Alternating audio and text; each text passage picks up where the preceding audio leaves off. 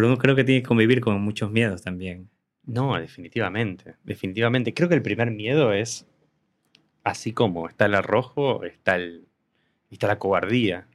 Y, la cobardía de, ¿y si me sale mal? O, ¿Y si no lo puedo proveer? Que esa también es como, ok, a los 30, ponele que, que es la edad que los tuvimos familia los dos, está todo bien. O sea, como diría Homero, joven, 36 años, adulto, masculino, todo el mundo me escucha. Ahora, ¿qué pasa a los 40, a los 50? ¿A qué edad? Y ahí es donde empieza el, el fantasma de, a mí por lo menos, me resultó como muy fuerte el hecho de decir, voy a poder sostener esta familia, voy a poder sostener a este hijo, voy a poder sostener a esta hija. Papá.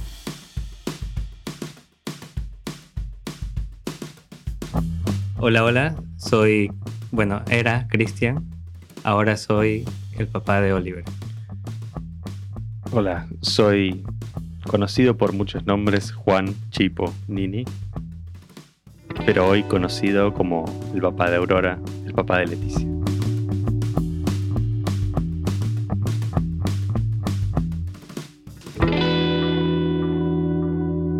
Y creo que ahí los miedos son como inesperados porque son miedos, o sea, obviamente nadie, nadie está tan, en contacto con el miedo como para materializarlo. Pero aparecen, aparecen en el proceso de decisión, aparecen en el proceso de decisión y aparecen luego. Y quizás pensando en alguien que está escuchando y dice, o está pensando en ser padre, o está en los primeros pasos de ser padre, acaba de nacer, o está en la clínica con el bebito en brazos y no se puede dormir. Es decir, estos miedos van a ir apareciendo y es parte de la paternidad surfearlos. Es casi a veces surfearlos en soledad, como conocerse, y a la vez es parte de esto, escuchar un podcast de paternidad que hay dos tipos hablando sobre sus miedos y las cosas que le pasaron y, su experiencia. Sus, miedos, en ese sentido, o sea, pienso y es como, claro, al final, al final es como la vida misma, ¿no? Son los miedos a lo desconocido, algo que no sabes cómo es, cómo va a pasar, qué va a pasar, cómo hacerlo.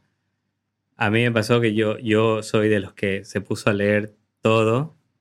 También me pasó que mucho de lo que leía era orientado a las madres eh, todo le hablaban a las madres y yo decía, bueno, ¿y, uno qué? ¿Qué está de pintado ahí? que eh, pero la verdad es que sí, por suerte, encontré un par de libros en inglés, lastimosamente.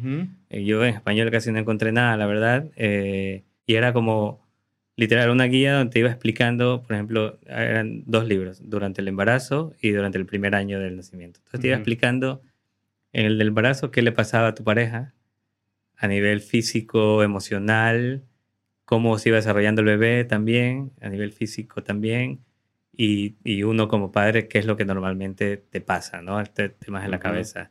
Eh, me pareció muy interesante, me sirvió un montón para adelantarme a muchas cosas, situaciones que las hormonas, las famosas hormonas, que es otro, capítulo. otro capítulo, pero ya las, como que me daba cuenta que los podía manejar, ¿no? Y la verdad es que digo, si no hubieses sabido eh, eh, de este libro que lo encontré de casualidad, leyendo un montón de cosas, como que por ahí hubiese sido un poco más difícil la situación, ¿no? O sea, como que sí ayuda al final a, aliviar estos miedos, pero es complejo encontrar esta información para los padres. Bueno, sí, te diría. Ahora justo mi hermana está embarazada y, y los ves a ella y a su marido en un estado de, inocencia. Y ahora yo veo y digo, a estas personas les va a pasar en un tiempo, creo que seis meses, o un poco más, un poco menos, que les va a caer la realidad, como a mí me cayó la realidad también. ¿Cómo te cayó? El momento que la ves salir ahí es como la sensación de que alguien le puso a un cronómetro un clic y empezó a correr el tiempo. Ese tiempo se mide en segundos, después se mide... De hecho, creo que fue el primer momento en el que tomé conciencia del valor de un segundo. porque habían pasado 10 segundos y dije, no sé, esos delirios que te pasan a la cabeza cuando estás también adrenalínico y, emocionado de, tiene 10 segundos de vida. Sus primeros 10 segundos. Y 10 segundos hoy es, no sé, levantar el teléfono y ver la hora y que no hay ningún mensaje por él. Ese, ese, eso es lo que te llevan 10 segundos ahora de grande. Y en ese momento, cuando, cuando la vi, me cayó la ficha de empezó. O sea, fue como una palabra, esto empezó. Empezó una vida en la que me va a ver durante toda la vida y voy a estar con ella, con, compartiéndola. Y empecé a tomar conciencia realmente de lo que significaba lo que estaba viviendo, lo que, lo que había hecho. O sea, creo que hasta el momento que nace vivís en una inocencia primitiva, como, sí, voy a ser papá, qué bien, la gente te saluda, está todo bien. Y en un momento, ¡pac! nació. Ahí está. ¿Y ahora?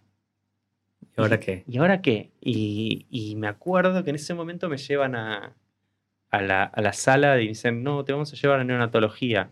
Bueno, buenísimo, neonatología. Genial. Y estoy yendo para ahí y veo que dice cuidados intensivos. Y fue como, fuck, me mintieron. No es cuidados intensivos, es neonatología. Y, oh, perdón, no es neonatología, es cuidados intensivos. ¿Qué onda? Tipo, ¿es toda una mentira esto? ¿Me están... ¿Qué, pasó? ¿A dónde va? Y, y ahí empieza todo como un momento de, por lo menos empezó un momento de angustia y dije, ¿esta angustia de dónde viene? Como, o sea, hasta hace 10 minutos no tenía este tema.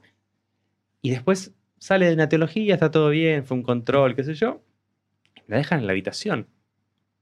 Yo me acuerdo de mirarla y decir, ¿y ahora qué hago? ¿Qué se hace? O sea, ¿cómo, es ser padre? Los padres somos invisibles el año. O sea, probablemente seamos culpables de muchas cosas, como no pensaste, no viste, te olvidaste. Pero la realidad es que cuando alguien me dijo, el primer día que había nacido mi primera hija, me dijo, ahora van a venir a visitarte todos, pero vos sos el que abre la puerta. Y fue como, hey, no, yo quiero tener un rol protagónico. Y por ejemplo, yo si hubiese entendido que en los primeros seis meses tu rol es secundario, es como a lo mejor que, si fueses un actor, a lo mejor que puedes aspirar es a supporting actor. Es como ese premio que le dan a los actores que tuvieron 10, 15 minutos de cámara e hicieron un buen laburo. Bueno, ahí estás vos.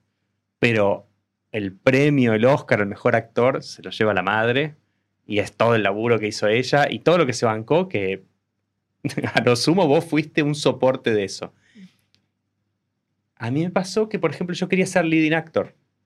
Y fue una frustración porque no había espacio. Era como ir a hablar con el productor y decirle, mira, yo me preparé para esto, estuve leyendo, estoy mentalizado, estoy recomprometido con el papel. Dame más tiempo. Y es como, no hay más tiempo. Y era como, no, boludo, este tipo no me da más tiempo. Y hablé con el director y no pasa nada. Y en realidad, hay una parte que es aprender a ser accesorio también. Hacer el, el, actor secundario que le tira el piecito para que ¡pac! meta el chiste. Sí, al final también eso, ¿no? Como tú dices, saber cuándo entrar, cuándo, cuándo tú puedes aportar al final, porque de nada sirve estar ahí, es como tú dices, un accesorio y tenerlo internalizado, porque eso al final también afecta, yo creo que a nivel emocional, a uno como luego la típica que el bebé solo contigo llora y con la, cuando la agarra la mamá no llora.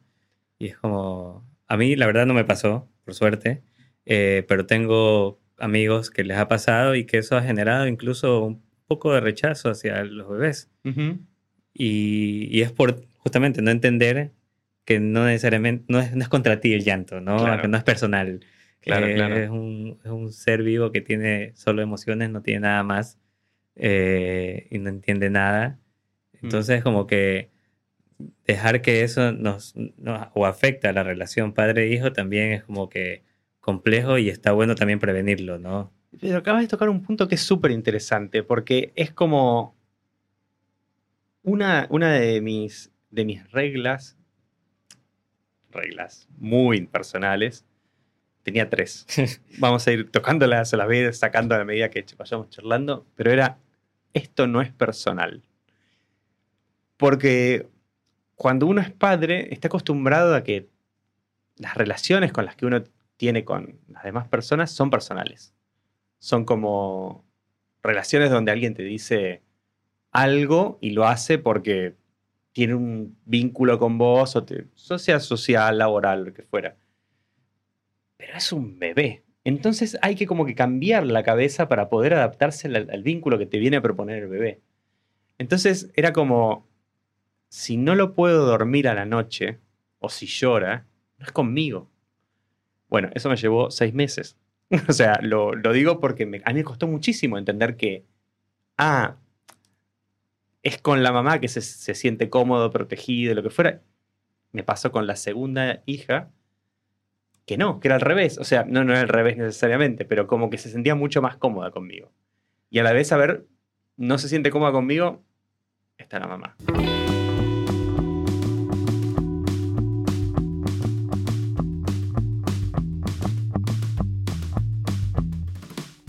¿Asustado? ¿Tranquilo? o emocionado. O todas.